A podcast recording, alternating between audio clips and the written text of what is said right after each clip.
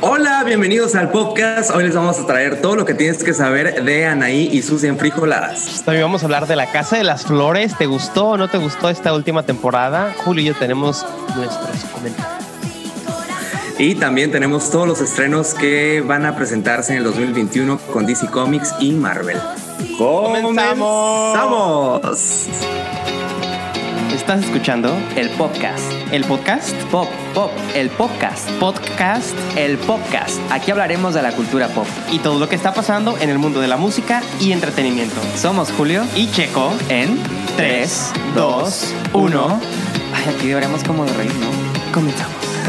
no, sí, no. Como millonarios.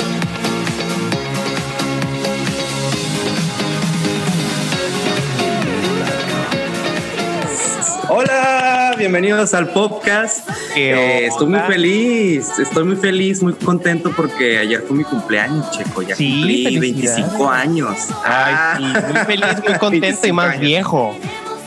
Más viejo. que ¿Cuántos ayer, cumpliste, Julio? La verdad. No te quites los años. Nací en el 86, hagan matemáticas. Todos sabemos que eres mayor que yo. No te hagas. No te hagas. Por un año Sabes que nomás. sí. Por un año. Pero bueno, somos, fuimos, somos 80s boys, entonces somos de la camada noventera. Tengo 34 años. La verdad es que creo que ha sido un cumpleaños muy bonito, lleno de reflexión, eh, de nostalgia, pero creo que si no lo hubiese experimentado desde la cuarentena, no hubiera valorado tanto la familia, los amigos, la convivencia. Ah, ya vamos a llorar. Qué lindo. Que, que nos vamos a poner sentimentales. no, Oye, de verdad que Felicidades, qué cool, felicidades y, y te deseo lo mejor y qué cool que estemos iniciando 34 años con este proyecto, a pesar de que estamos todavía en cuarentena y todavía estamos encerrados, pero que lo estás pasando tan diferente y tan único y tan Oye, especial.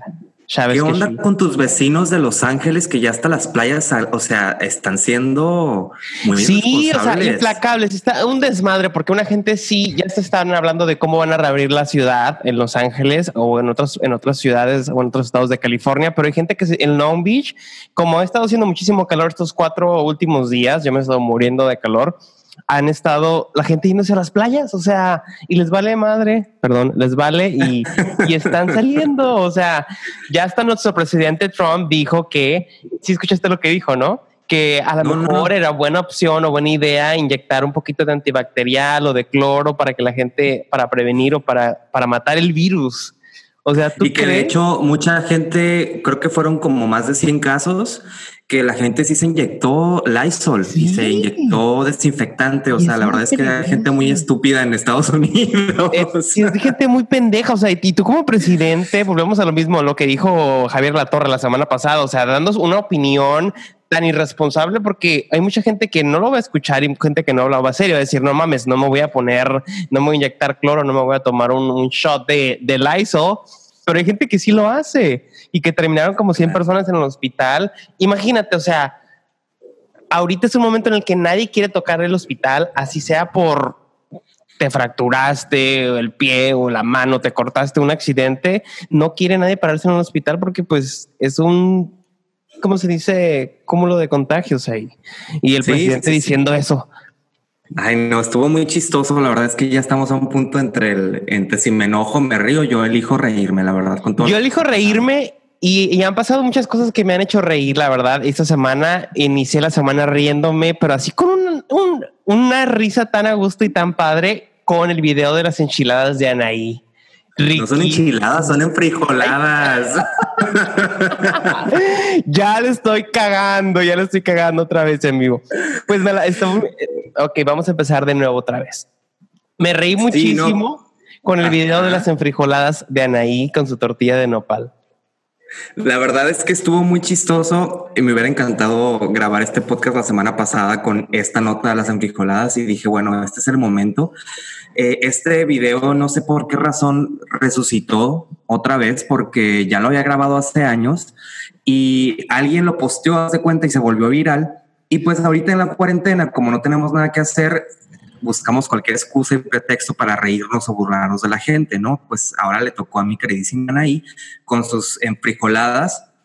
¿Y, qué fue lo que pasó? O sea, lo que pasó fue que subió un video a su plataforma porque ella también tiene un podcast. O sea, nos está haciendo la competencia también.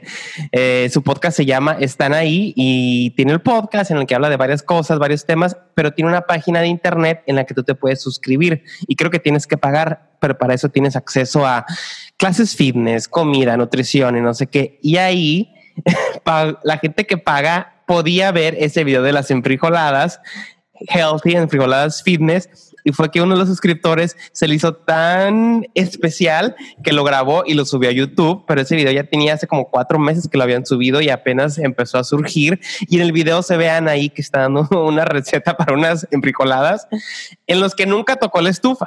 O sea, nada más era enseñarte cómo ensamblarlas pero lo más chistoso y lo que a mí me, dio más risa es de que agarra las tortillas de nopal y las dobla, güey, así las dobla duras, duras y se le empiezan a romper, las dobla a la mitad. Y yo así como que no mames, güey, o sea, casi te pones a hacer pinche origami ahí con las tortillas de nopal, o sea, muy healthy y todo, pero me dio mucha risa, pero se me hizo cool y está padre porque ella lo hizo con la mejor intención, ¿no? O sea, porque se ve que ella ni es chef, que a lo mejor tiene como dos o tres chicas que le ayudan ahí en la, en la, en la limpieza para, para cocinar y que ella no hace nada, pero que lo haya hecho de una forma tan honesta. Chistosa. Chistosa aparte. Aparte se la creyó, ¿no? O sea, creo que eso es lo más chistoso de todo porque es como muy es como muy chistoso que ella se la crea de que vamos a hacer unas enfrijoladas y que dices tú, wow, ¿no? Pero fíjate que a raíz de eso, ella se lo tomó tan a broma que empezó a, obviamente, nada tonta. Se rió de ella. Dinero se rió de ella, pero además puso más recetas en su Twitter, ya hizo unas enchiladas de lechuga, que también todo el mundo se rió de ella, ya la gente eh, empezó a hacer piñatas, o sea... Ya está la piñata de ahí como chef. Pues sí, o sea, es que te tienes que reír porque pues a final de cuentas todos nos reímos, pero era algo cool, nada de atacarla ni de como, ay, qué tonta. Pues no, o sea, fue algo naif, algo, algo silly y qué bueno que se rió de ella misma, ¿no? Porque mucha gente no lo hace, muchos artistas, principalmente mexicanos, y es como, pues sí, ahí está, o sea, y ella dijo, me la volé y hasta ella se rió y subió un video con su hijo en el que le dice, mi amor, ¿quieres unas enfrijoladas? Y ella le dice, no, y, y, esa se lo tomó con gracia. Y fíjate que Anaí, yo la conocía Anaí, de hecho. Sí, vi tu foto. Vi, conocían, Sí, nos, nos, mirábamos muy bien. No, sí, la conocí. ¿Quieres que les cuente la, anécdota o no? Creo que deberíamos, cada vez que hablemos de un artista, deberíamos de contar si es que lo conocemos y dar nuestra experiencia y nuestra, nuestra a ver, historia de cómo lo conocemos. Te abro el telón. Ábreme el telón y ábreme el espacio, ponle más crédito porque esto va para largo. Una vez que yo venía volando, una vez que yo venía volando de Tijuana y aterrizamos en la Ciudad de México, veníamos bajando y entonces volteo a la derecha y digo, ¡Ah! Esa muchacha quién es, o sea, flaquita, así, pelo largo, o sea, ojos así, súper bonitos, o sea, es que está, parece una muñequita y digo, ah, no manches, esa ahí, esa ahí, y seguí caminando, dije, le pido foto, le pido foto, dije, sí, tengo que pedirle foto, porque desde la vez que me pasó lo que me pasó con Jake Gyllenhaal, que lo conocí, y por tonto, por, por pena, no le pedí foto y toda la vida me arrepiento porque nunca lo vas a volver a ver, o sea, ¿cuáles son las posibilidades de que veas a Jake Gyllenhaal, que es Jake Gyllenhaal? Para todos los que nos ven y para todos los que nos escuchan, Jake Gyllenhaal es mi crush. Así de... Sí, es tu amor, platónico. Mi amor platónico de toda la vida, mi novio ya sabe y, o sea, se pone celoso, pero le digo, es que no, o sea, yo lo conocí primero y mi novio también se llama Jake, de hecho, lo más chistoso. Ah, mira. Bueno, pues entonces digo, sí, le voy a pedir la foto a Naí. ¿Qué dijiste?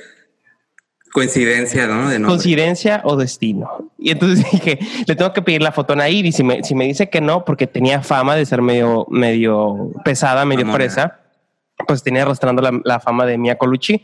dije, no, voy a regresarme y le voy a decir que si me puedo tomar una foto con ella, ni, ni, modo. Y si me dice que no, pues no pasa nada. Me regreso y estaba con su hermana Marichelo, su sobrina, y estaba con una chica de Aeroméxico. Sí, porque, o sea, si viajas por Volaris o por Viva Aerobús, no creas que te vas a, a topar a ahí. O sea, corazón, tienes que volar por Aeroméxico. Pero me da mucha risa el nombre de la hermana Marichelo. O sea, es un nombre muy chistoso, güey. Bueno, entonces le pediste la foto y accedió. Y le digo, hola, disculpa, ¿me puedo tomar una foto contigo? Y dice, ah, sí, claro que sí. súper buena onda, súper linda. Y me, me, dice acá, y yo así como que le iba a pedir a la hermana que la tomara. Me dice, si quieres, tómala tú, sale mejor. Y yo, ok, yo obviamente que la abracé y así nos tomamos una y dijo, ¿ya quedó? Y digo, no, sí, más o menos. Me dice, a ver, toma otra. Y tomé otra y me dijo, ok, ya, perfecto, muchas gracias. Me dice, qué lindo, ya, muchas gracias a ti y ya me fui a la foto de Anaí, de Mia Colucci, pero súper sweet, porque pensarías que es mamona y, me ha llevado sorpresas con artistas que, que no, que son súper accesibles y súper lindos. No, pero mucha gente, muchos artistas se deben a sus fans, entonces como un desliz. Se la juegan. No, o sea, porque me, ha tocado varios artistas que si les he pedido foto malamente, no debería, es cero ético cuando están reporteando espectáculos y eso, pero a mí siempre me valió madre y siempre pedí, o sea, si era un artista que me gustaba, siempre le pedía foto, bueno, me, me valía madre, literal, cero ético, ya sé, pero... ¿Qué artista te dijo que no? Nadie, todos, te dijeron que, sí, la neta, todos que sí, incluso eh, la que sí se portó medio sangroncita, pero digo, es que yo creo que es dependiendo del día, dependiendo de lo que estés viviendo también, digo, una vez en Las Vegas, eh, Julieta Venegas no se quería parar, güey, me encontré en un hotel porque estaba cubriendo los, los Latin Grammy y no me, no se, no se paraba la morra y yo correteándolo, o sea, ya sabes como... Pero te la topaste en el lobby del hotel o dónde? Ajá, en el lobby del hotel y yo correteando le dije, Julieta Venegas está a punto de sacar un, un, disco que se llama Los Momentos y, y no se paraba. Pero que le decías, Julieta, Julieta, Ajá, hasta que le dije, Julieta, soy de Tijuana, por favor.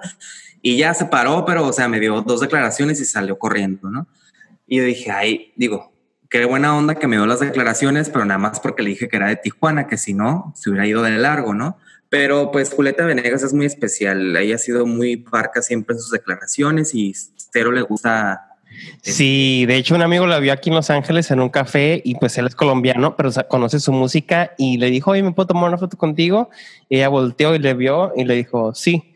Y en la foto ella sale así, con su cara de amargada y el chavo así como todo feliz porque está tomando una foto con ella. Dijo, ay no, ni madres, no la voy a postear por mamona. Pero qué mala onda que sea así.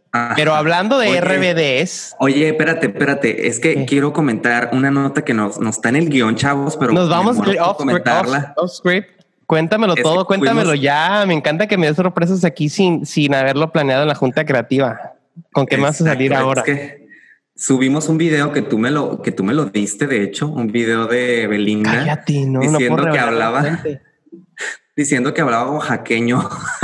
Ay, sí, Belinda. Es que había un video que estaba circulando del programa de las hijas de la madre tierra de Telehit, creo que era, de hace años, y Monserrat Oliver está entrevistando a Belinda en su casa cuando recién sacó su primer disco, el Boba, pobre Boba Niña Nice, porque traía la me encantaba. aquí en la frente. Ese disco es muy bueno.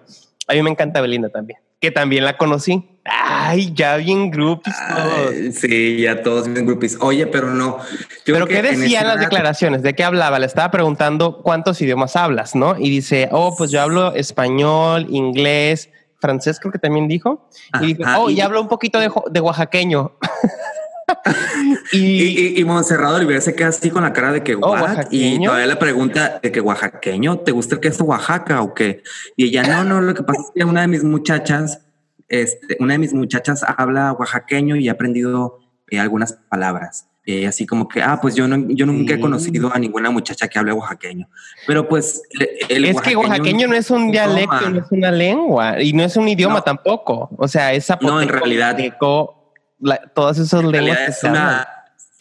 en realidad son lenguas indígenas que la verdad me encantaría que las pudiésemos hablar los mexicanos, ¿no? Porque...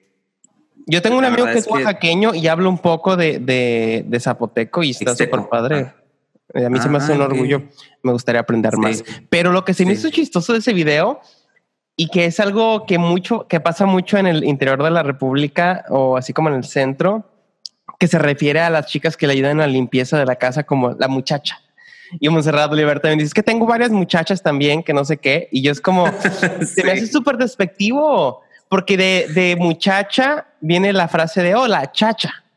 Y es como peyorativo y se me hace como a mí feo. Es como la señora que me ayuda, ¿no? O sea, no sé, en la limpieza o, pero que le, le llamen a alguien la, la, muchacha Es, que es un tema delicado. Es un tema delicado porque también las ladies, ya ves que hay grupos de ladies en todo, en todo Y México, las ladies también. de Monterrey, ladies de Tijuana. Es un grupo de Facebook, ¿no? Que están muchas mamás, muchas señoras, y de repente se ponen ahí a poner que, oye, este, no tienen una muchacha de confianza que me venga a ayudar a la casa. Digo que no tiene nada de malo, pero como que ya se ha vuelto como un tema un poco de como cuando son casas de prostitución, tipo casas de muchachas, ¿no?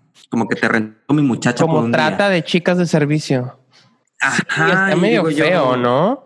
Y, yo Y digo, entonces que se refieren o- así a las personas, chicos, si ustedes tienen chicas, si tienen la fortuna de tener y poder pagar a alguien que les ayude en su casa, me encantaría que me vinieran aquí a limpiar el baño, a limpiar la cocina, pero no les llamen las muchachas. ¿Qué otra cosa podemos, cómo, cómo podemos llamarles? ¿De otra forma? Ay, pues, las chicas de servicio, las chicas de apoyo. no, meretriz. No, nada que ver. ¿Qué significa meretriz? Sirvienta. En mi caso.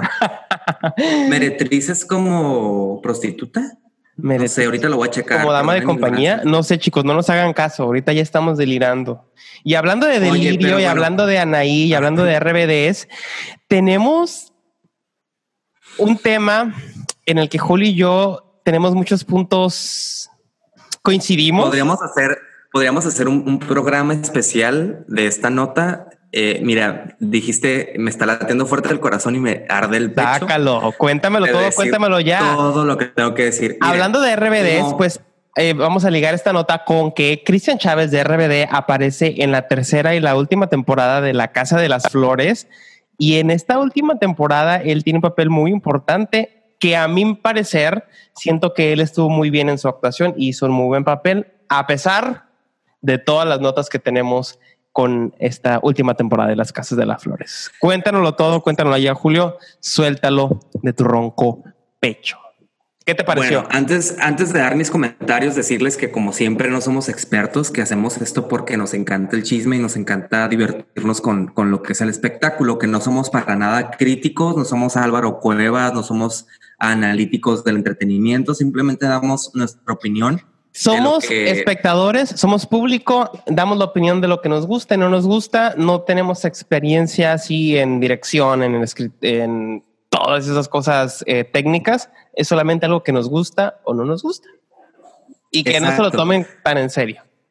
tan, tan personal, ¿no? Bueno, yo he sido muy fanático del trabajo de Manolo Caro por muchas razones. Creo que es un, es un pequeño genio, ¿no? Porque de cierta manera ha roto estereotipos tanto en el teatro como en el cine y hace historias interesantes, cuenta de cuenta las cosas de una manera divertida, tiene cierto humor negro, negro eh, su ética, su arte, pero desde la segunda temporada de La Casa de las Flores, como que dije, mm, como que siento que a partir de que se fue Verónica Castro, como que él no se esperaba que se fuera, entonces tuvo que escribir una historia y la hizo con las patas. O sea, en la segunda temporada fue un fiasco porque no- era una historia sin fondo que no tenía ni pies ni cabeza. Y en esta tercera temporada dije, bueno, le voy a dar como el beneficio de la duda, porque siendo guionista, y te, lo digo porque yo pues he escrito varias obras de teatro, sé lo, lo difícil que es armar una historia con diferentes personajes, que cada personaje tenga su historia, su problema y andar como, o sea, es- quien es guionista está bien cabrón, porque neta, y aparte, yo me puedo imaginar a Manolo Caro con toda esta presión que tenía encima de saber que la segunda temporada no fue bien recibida y tener que escribir una tercera porque ya estaba en el contrato y decir... Porque ya las "No había mames". comprado Netflix.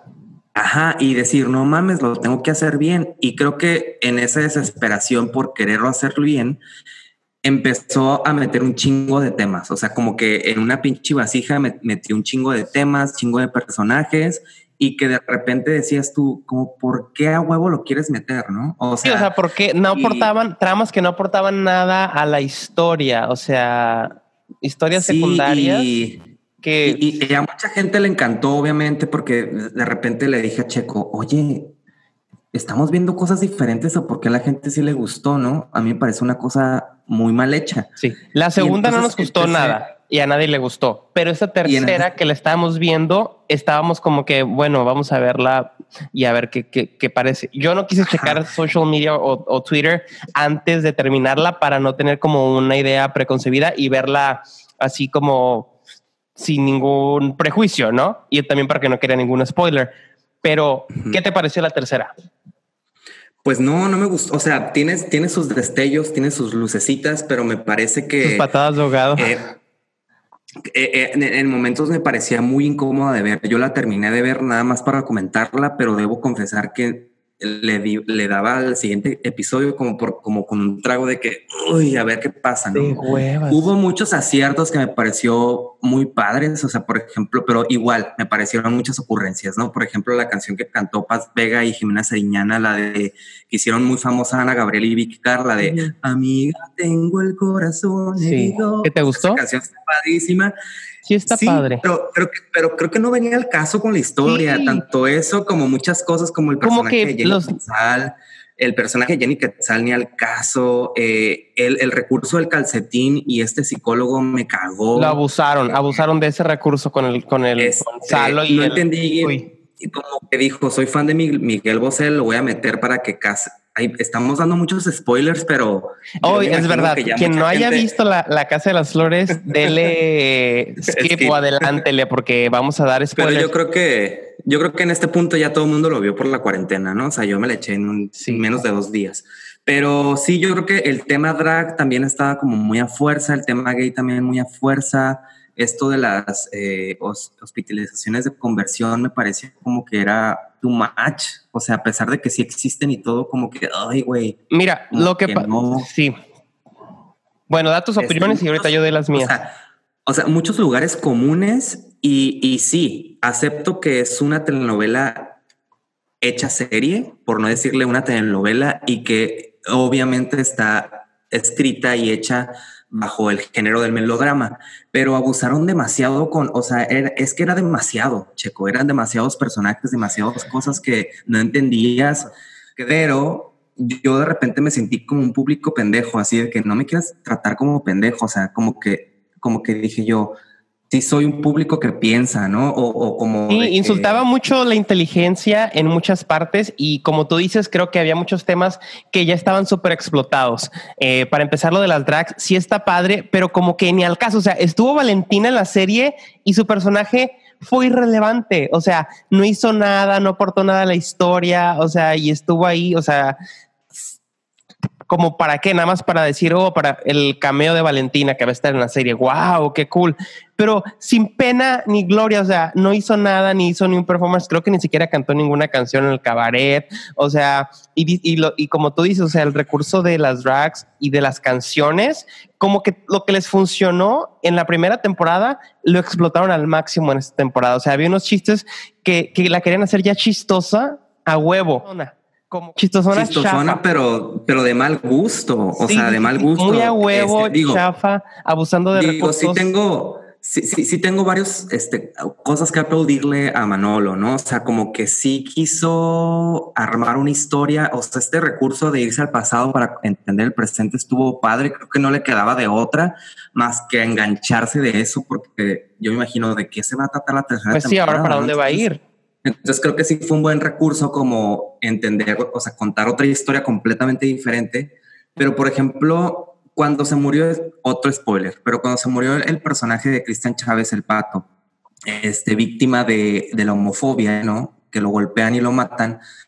Es como que ya estoy bien harto de ver que los personajes homosexuales siempre los matan o los, o sea, siempre tienen que sufrir violencia. Como que ya basta, o sea, ya, ya estamos como suficientemente ya entendimos que está mal. O sea, como que siempre, siento que debemos quitarnos ese estigma de que siempre el personaje homosexual lo tienen que matar porque está haciendo algo malo. ¿No? Entonces, pues como que sí, a lo mejor en tiempos modernos, pero eh, recuerda que eso fue en los setentas. Entonces, en aquel sí. entonces, obviamente que fue algo muy eh, impactante, ¿no? Porque pues era cuando la homosexualidad estaba más, más um, juzgada o que se perseguía más o estaba más, más condenada y que había muchísima, muchísima homofobia. Eso, pero abusaron de los chistes de, de, de Cecilia Suárez, de Paulina de la Mora. Sí. Y, y, era una mezcolanza y como que dijeron, vamos a meter cameos a lo tonto porque podemos, porque tenemos las conexiones.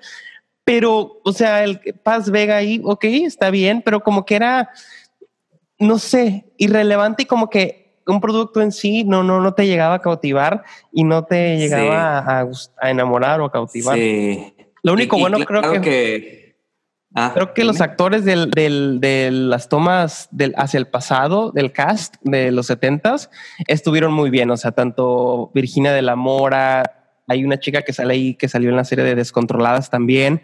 eh, Salo. Isabel Burr. Isabel Burr se llama la que hizo a Verónica Castro. Este, pero sí, la verdad ellos es estuvieron que súper bien. Sí, y yo no, yo no sé si al irse de Verónica Castro fue una desventaja o un acierto, porque le- como que le quitó brillo a la serie cuando se fue Verónica Castro, como que Sí. eso, sí, pero A bueno. lo mejor ella vio el, el, el- el script de la segunda temporada y no le gustó, que es lo que dicen, y que por eso decidió no seguir. Y de una forma tuvieron que, que seguirle. Pero aquí mis puntos que dije están como súper tontos. O sea, que Elena tuvo un accidente que la llevó a estar en coma y estaba en coma y no tenía ningún moretón. O sea, no tenía ningún raspón, no tenía nada. Y luego, eh, cuando Paulina llega a la cárcel, va y la hermana de María José, Purificación, se hace pasar por, la- por María José y la lleva el novio español de Paulina de la Mora a verla, pero el novio se queda afuera, pero entonces después el nuevo quiere ir y no lo dejan pasar. Ay, o sí, sea, como sí. súper No, inverosímil. No, no, es que no, fue una cosa muy horrible, Fuera, fue una cosa llena de ocurrencias que a mí, digo, yo que aprendí teatro que no tiene nada que ver, pero a mí siempre me enseñaron de que, güey, si no tienes una idea, mejor, o sea, si tienes una ocurrencia, hazlo idea, no que, no que se quede en la ocurrencia. Sí, porque Creo que quedó, fue- quedó, quedó como un siempre como episodio de como dice el dicho. Un episodio de como dice el dicho de las cuatro de la tarde, así como dices tú, insultando nuestra inteligencia, con, con historias súper inverosímiles y situaciones que se miraban forzadas cuando situaciones así no pasarían en la vida real, ¿no? O sea, yo como lo sentí como una rosa de Guadalupe nice, ¿no? Una rosa de Guadalupe Netflix. con dinero, O sea, en producción. así, con dinero. ajá. Esperemos que ahora con esta, esta serie que, o sea, no contento con esto, ojalá que con el, eh, va, va a lanzar una miniserie en Netflix que se llama Alguien tiene que morir con Alejandro Speitzer y Esther Expósito.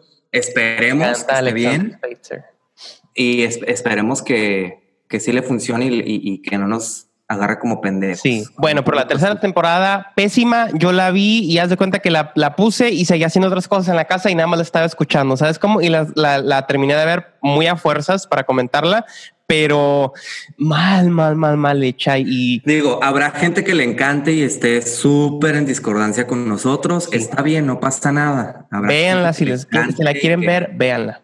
Porque la gente está muy ávida también de ver cosas en su idioma, entonces... Pues sí, yo creo que por eso también se dio, fue mucho el, el éxito de la Casa de las Flores, porque era en tu idioma, muchas referencias de la cultura popular mexicana y era chistoso. Pero sí, era una telenovela y como toda telenovela, terminó en una gran boda. Ajá, Y ya les dije el final. Ay, no. Oigan, este, Anyways. pasando a otras cosas que a lo mejor ya la gente está harta de la Casa de las Flores y ni la vieron ni la piensan ver en su vida.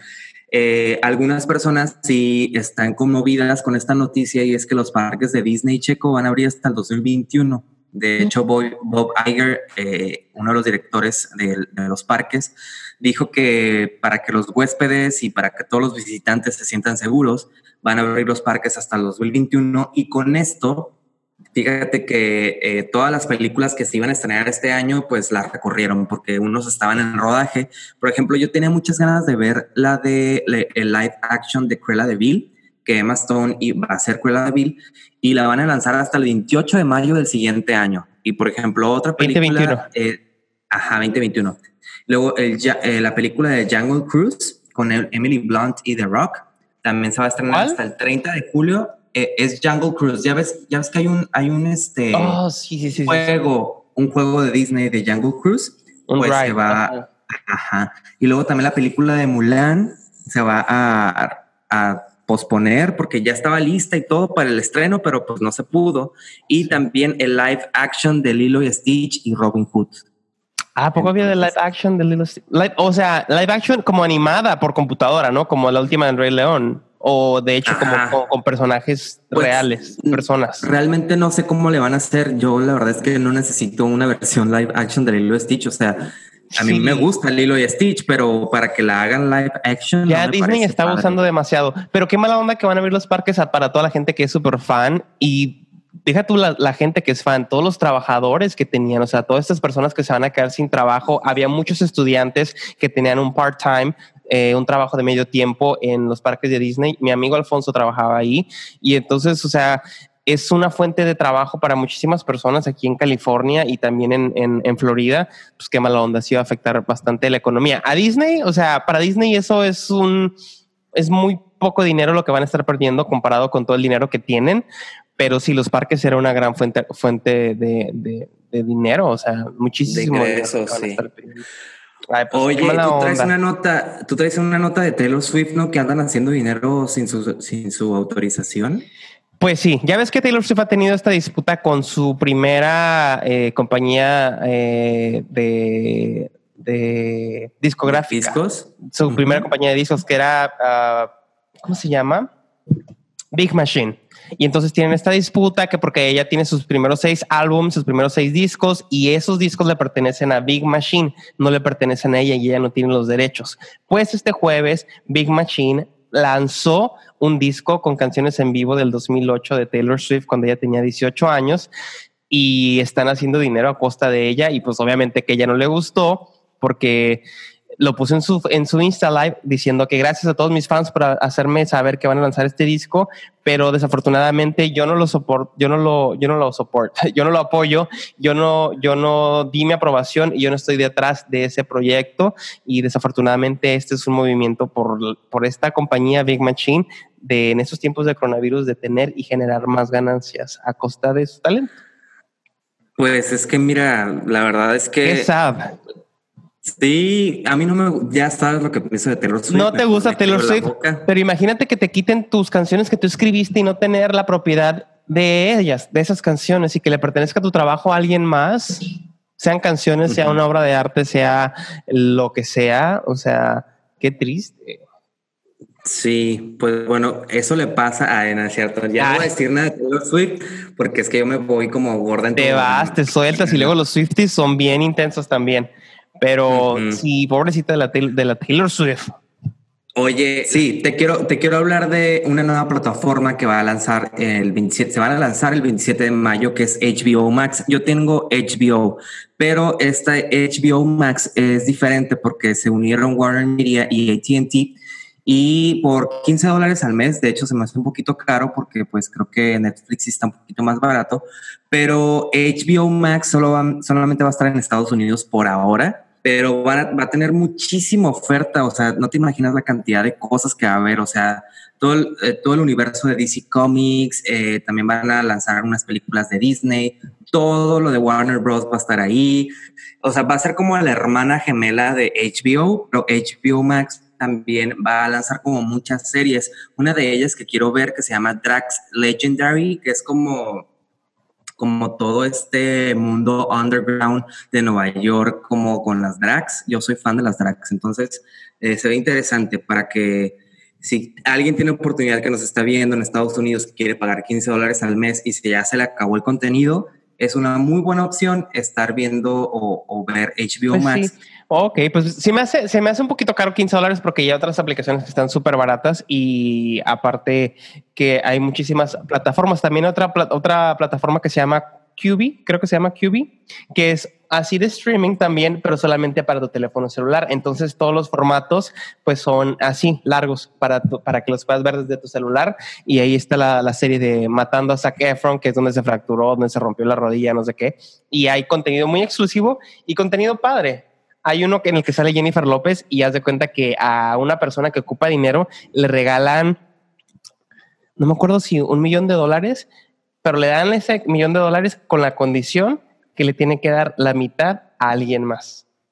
Y entonces ahí es cuando se empieza a desarrollar la trama y está interesante porque ves, pues ahí en el episodio de Jennifer López hay una niña que, que a la que ella le dé el dinero, pero esa, esa niña o esa familia tienen que decidir a quién le van a dar los otros 500 mil dólares. Entonces es como un, un acto de generosidad, sí, pero tú también, ¿qué tan agradecido estás de que te demos este dinero comparte y transmite esa generosidad y compártelo con alguien más, como una cadena de favores y una ah, cadena. súper bien. Se me hace súper cute, se me hace súper padre. Oye, y, y pues vamos a implementar, vamos a implementar ahora una nueva sección aquí en el podcast que se llama la recomendación de la semana. Y pues bueno, como Checo y yo somos muy de estar viendo cosas nuevas, eh, tanto él como yo les vamos a recomendar algo y yo les quiero recomendar, o sea, de verdad, vean esto, si tienen Apple TV Plus y si tienen Apple TV en general, pueden ver esta serie checo que se llama Visible Out on Television. Eh, son cinco episodios de 60 minutos cada uno y me tenían llorando con el final. No sabes lo hermoso que es eh, darte cuenta que esto de vivir, o sea, como que siendo te, te toca un poquito más, ¿no? Pero si no eres gay, también te pega porque tenemos muy poco tiempo siendo aceptados como en la televisión. O sea, yo no, yo no analizaba o no tenía en cuenta que son muy pocos los personajes o como que ya está más aceptado el tema gay en los contenidos audiovisuales en la televisión de 15 años para acá. O sea, eh, la verdad es que no hay mucho desde que tenemos aceptación, porque esta, esta serie empieza a contar. ¿De qué trata? Es, un, es, es, una serie documental de cinco episodios de 60 minutos, eh, donde van contando la historia de la televisión, pero siempre con el tema gay, ¿no? Desde los 1950. Y está bien chingón como darte cuenta que en los 50 o se usaban a los personajes gay como si fueran poco menos que una basura, o sea, como que realmente sí estaba este tema de la conversión, de que sí, sí, trataban como al tema gay de una manera muy, muy fea. Que muchos gays y muchas lesbianas eran siempre el personaje malo o asesinos y cómo fue evolucionando. Básicamente se trata, yo la vi cuando salió hace, hace unos meses y sí te va mostrando la evolución de los personajes gay o de la representación de las personas gay en la televisión con el paso de los años hasta llegar a Ellen DeGeneres y otros presentadores que ya son gays y otros eh, conductores también de televisión.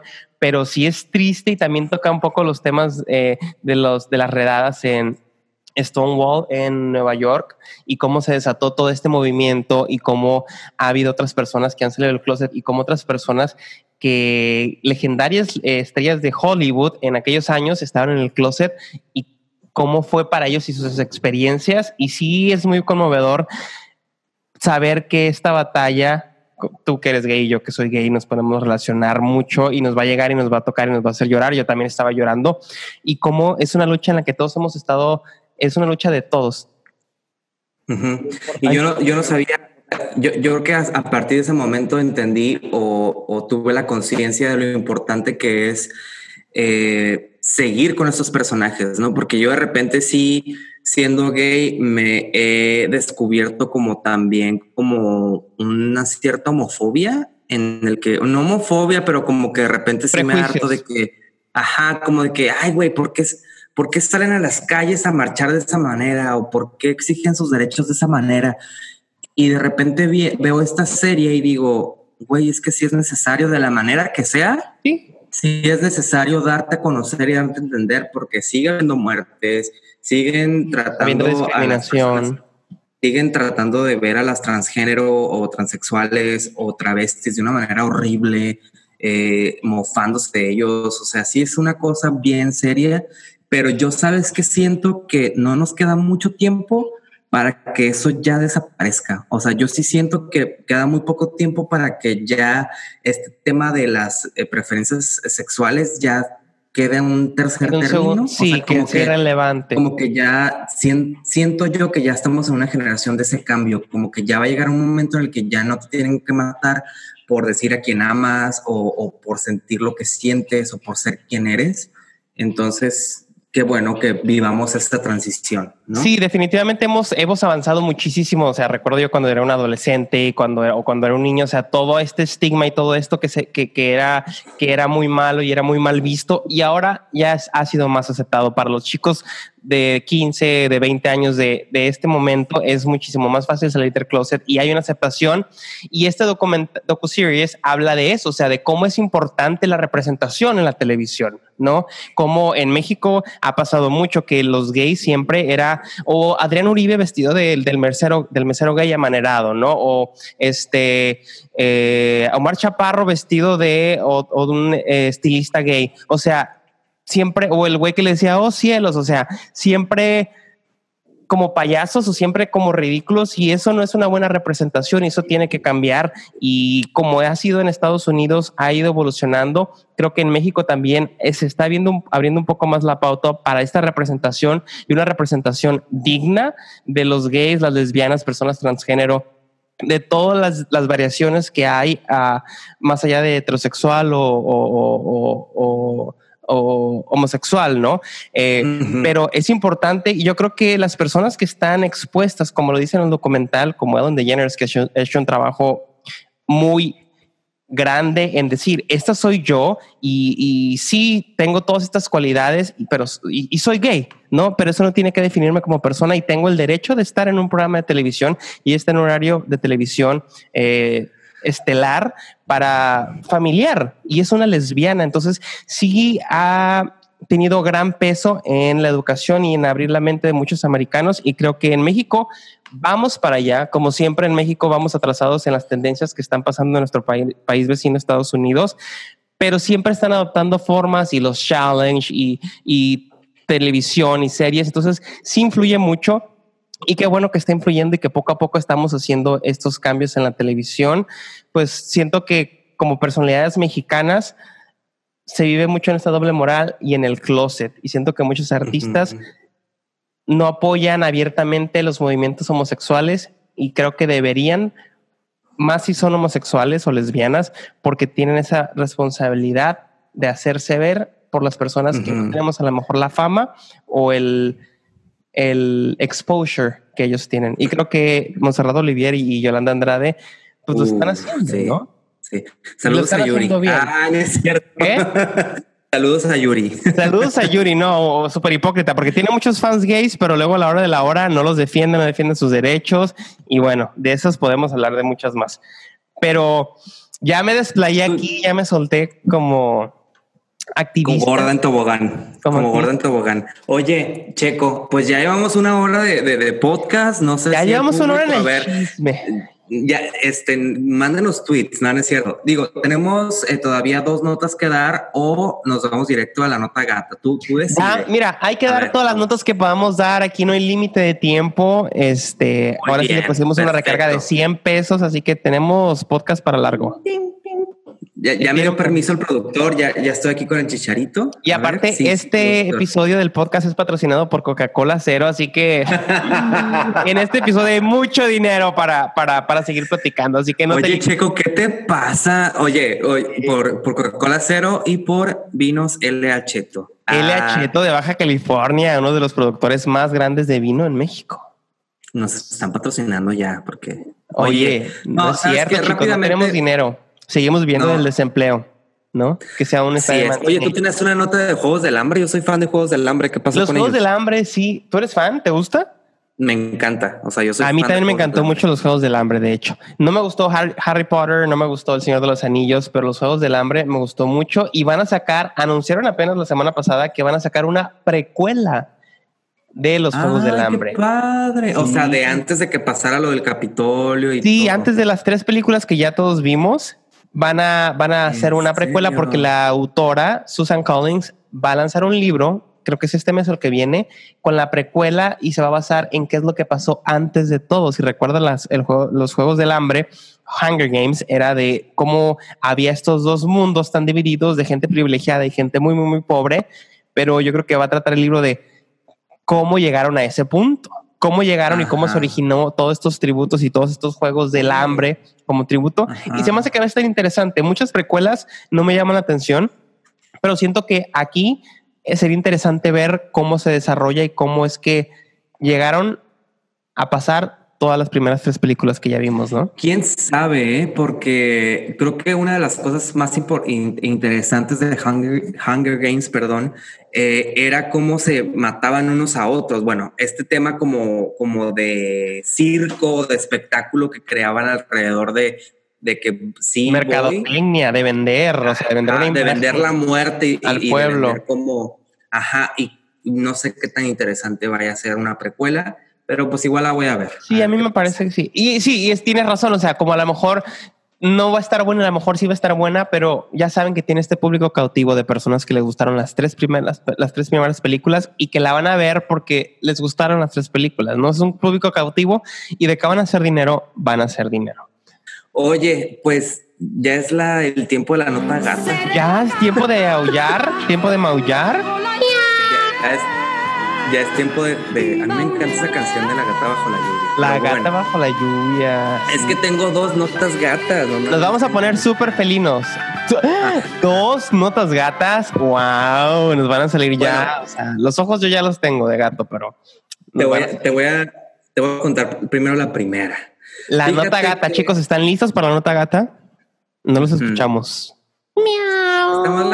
Oye, fíjate que Lucía Méndez eh, ella toda feliz, contenta de, que se volviera a transmitir la, la telenovela el, retorno, el extraño retorno de Diana Salazar, donde ya se fue muy buena película en los ochentas, estuvo, fue como... película o novela? ¿no? Fue novela, obviamente, en Televisa, ¿no? Entonces, acuérdate que tanto ella como Verónica Castro eran como rivales, porque eran como las reinas de las telenovelas mexicanas y sus novelas se transmitían en Rusia y en diferentes eh, países. Entonces, bueno, Lucía Méndez y Verónica Castro siempre tuvieron rivalidad, ¿no? Pero bueno, eh, Lucía Méndez estaba tan contenta de esta telenovela que se volvió a transmitir que, y no tuvo rating que la quitaron, ¿no? estaba súper triste, pero añadiendo a eso, o sea, es la otra, la otra nota que les quiero comentar es que se murió la mamá de Verónica Castro, doña Socorro, y una de las artistas que le expresó condolencias y pésame fue Lucía Méndez porque ella también, eh, su mamá se murió. Y también una de las muy controversiales condolencias en redes sociales fue las de Yolanda Andrade, porque acuérdate que Yolanda Andrade y Verónica Castro eran novias, eran chanclitas. Entonces, este... Sí, sí. Pues sí, güey, las, las, cosas como son, ¿no? O sea, Verónica Castro nunca lo aceptó y ella es, ya se volvió súper católica, eh, de que amante de la Virgen María y todo esto, que muy bien, muy respetable pero este, pues la neta es que sí fue novia de Yolanda Andrade. Y Yolanda Andrade lo negó, y Verónica Castro lo negó, lo negó, lo negó, y pues a, Yolanda Andrade le molestó más que estuviera mintiendo porque dijeron que se habían casado en Ámsterdam y que fue en el momento en el que estaban en Big Brother, ¿no? O sea, nota gata, pero no sabemos todos los datos. Estaban en Big Brother. Todos los datos. Verónica Castro conducía, Yolanda Andrade era una participante, entonces ahí se conocieron y ahí es donde anduvieron de novias. Y Yolanda Andrade lo dijo y Verónica Castro lo negó, lo negó, lo negó. No, y sabes qué, que se me hizo muy bonito gesto Yolanda Andrade. Obviamente mucha gente se le fue encima porque chécate lo que, lo que pasó. Eh, cuando, cuando muere, la mamá de Verónica Castro, creo que fue ayer que murió, este fin de semana, eh, Yolanda Andrade sacó un video de la mamá de, de, Verónica Castro lanzando unas mariposas en un centro comercial y como que Yolanda, Yolanda Andrade grabó ese video y ¿Quién lo subió? ¿Yolanda Andrade lo subió? Ajá. ¿A su Instagram? A su Instagram lo subió. Yolanda Andrade subió el video pues, de la mamá de Verónica Castro liberando unas mariposas. Ajá, pero ahí estaba también Verónica Castro en el video. O sea, como oh. estaba en un centro comercial y que Verónica, Verónica Castro le dio una cajita a su mamá y en esa cajita de que ábrela, ábrela. Y al abrirla, la mamá de Verónica Castro se sorprendió porque eran como mariposas volando. Y, Yolanda Andrade lo estaba grabando, como que estaba grabando ellos dos. Y como que el teléfono, como que en su teléfono estaba el video, pues y como que aprovechó este momento y además siento que le tenía un, gran cariño, pues era su suegra, ¿no? Al final de cuentas. Y lo sube a eh, Instagram, Yolanda Andrade. Lo sube a Instagram y pues todo el mundo se le echó encima, ¿no? De que cómo te pones a poner eso después de tanto daño que le hiciste a Vero Castro y a su mamá. Y digo, bueno, para mí me pareció un bonito gesto Yolanda Andrade, ¿no? Porque pues me imagino que hubo un lazo afectivo de alguna manera con ella.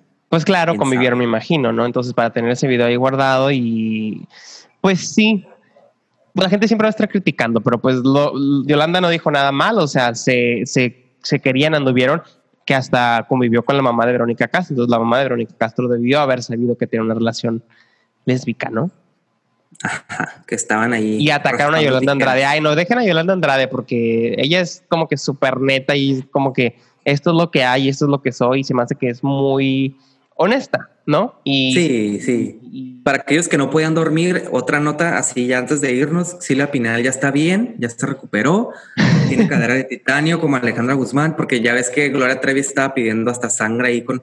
Ay, bueno, es otra nota que no les importa, pero... Otra nota gata, otra nota gata. Pero, no, tengo Silvia Pinal, pero que Silvia Pinal estaba a punto de patatearse, pero no. Este, ya está muy bien la señora eh, estaban pidiendo sangre, Gloria Trevi también ahí estaba pidiendo sangre por la señora, la mamá de, de Alejandra Guzmán, Silvia Pinal, pero ya la señora está muy bien, gracias a Dios, y pero sí dice Alejandra Guzmán que tiene cadera de titanio como ella, o sea, ella eh, fue hospitalizada de emergencia, Silvia Pinal, porque se cayó y la tuvieron que este, operar porque tuvo una fractura de cadera y pues así las cosas, chavos. Me encanta que te, sabes, que te sabes el chisme completo. Pero para cerrar este segmento de notas gatas, yo traigo una súper felina y es de la Tigresa del Oriente.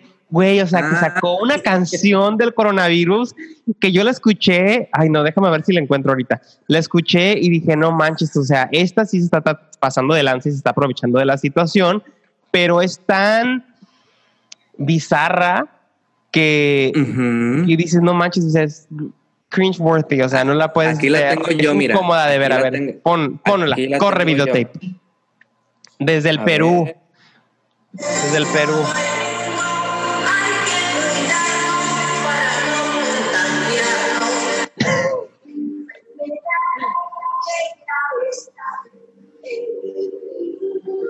Ay, no, se pasa. no, y luego aparte la letra patética, o sea, súper mal escrita súper, súper bizarro, pero pues bueno, por eso se dio a notar una, una joya más de Perú, al igual que Laura Bosco. pero bueno, para ya terminar, ¿algo más quieres compartir, Julio? Aparte de que ya pues tienes 34 años y que eres un señor pleno. No, pues felicítenme en las redes sociales. No, agradeciéndoles a todos ustedes que nos ven por YouTube. La verdad es que mm, estamos impresionados por las visitas que tenemos en YouTube. No sabíamos que... Ya estamos monetizando en YouTube. Ya nos están llegando los cheques directamente desde, YouTube. Suscríbanse, suscríbanse muchachos a YouTube. Eh, si tenemos poquito más dinero, pues podemos hacer un set muy padre. Eh, muchas gracias por escucharnos en Spotify también. Síganos en las redes sociales. Somos el podcast en Instagram, en Twitter, en Facebook. Somos Checo y Julio. Hacemos tamales, burritos. ¿Qué más hacemos, Checo? Horneamos, este, remodelamos cocinas integrales. Güey, o sea, en esta cuarentena toda la semana me la pasé. Repinté todos los gabinetes de la cocina, lijando, pintando. No, no, no, yo me la pasé. muy curiosita. Muy, muy, bonita y muy carpintera. Muy creativa, muy creativa. Muy boba, muy boba la constructora. Oye, no, pero es que es una locura. Uno se pone a hacer un proyecto y dices, voy a ir a Home Depot a comprar. Home Depot nos está patrocinando este segmento también. Vas a Home Depot y haces tu lista, ¿no? Tu lista bien jotita con pluma rosa. Ocupo clavos, ocupo martillo, ocupo este para quitar para quitar la pintura vieja, ocupo todo lo que ocupas. Te puedo imaginar, te puedo imaginar. Pura, o sea, yo llegué con mis paletas así de colores grises, de que no sé qué gris escoger o sea, güey, quiere la, pintura gris y hay como 50 tonos de gris. Entonces ahí me verás John Home ah. Depot desesperado solo sin saber qué hacer. Vas, compras todas las cosas y en medio del proyecto te das cuenta que ocupas otra cosa que no contemplabas. Entonces, total que con este proyecto en la semana di cinco viajes a Home Depot para terminar la cocina. Pues, ¿qué Pero ya quedó muy bonita, quedó muy padre. Quien quiera verla cómo quedó, síganme en mi, no, síganme en mi Instagram. No, no lo voy a poner ahorita aquí porque hay un cochinero no he terminado de limpiar, está lleno de, de dust. Está todo dust aquí. pues muchas gracias, estamos muy agradecidos por que estén con nosotros y si les gustó, compartan, compartan sus historias y pues nos vemos en el siguiente episodio. Nos vemos en el siguiente episodio y ¿qué más vamos a decir? Pues nada, Chayito. Saludos. Saludos. Vamos a mandar saludos a nadie, a ninguno de nuestros fans, ¿no? ¿Verdad? Ah, sí, a Mario Castelo. Castelo, que es súper fan de nosotros, a David Rodríguez, a, pues a toda la gente que nos sigue escuchando y viendo. ¿Sabes a quién quiero mandar un saludo súper, súper especial? A Enrique Ortiz, aquí que uno de mis mejores amigos que nos escucha desde San Francisco, porque nos mandó unas notas súper padres del podcast y unas cosas súper lindas, que lo disfruta mucho, que nos escucha todas las semanas y la verdad que es un agasajo escuchar estos comentarios y, esas, y esa retroalimentación de... Oye, pues nos vemos. Muchas gracias por vernos y pues nos vemos hasta la próxima. Nos vemos hasta la próxima. Chaito Valdés.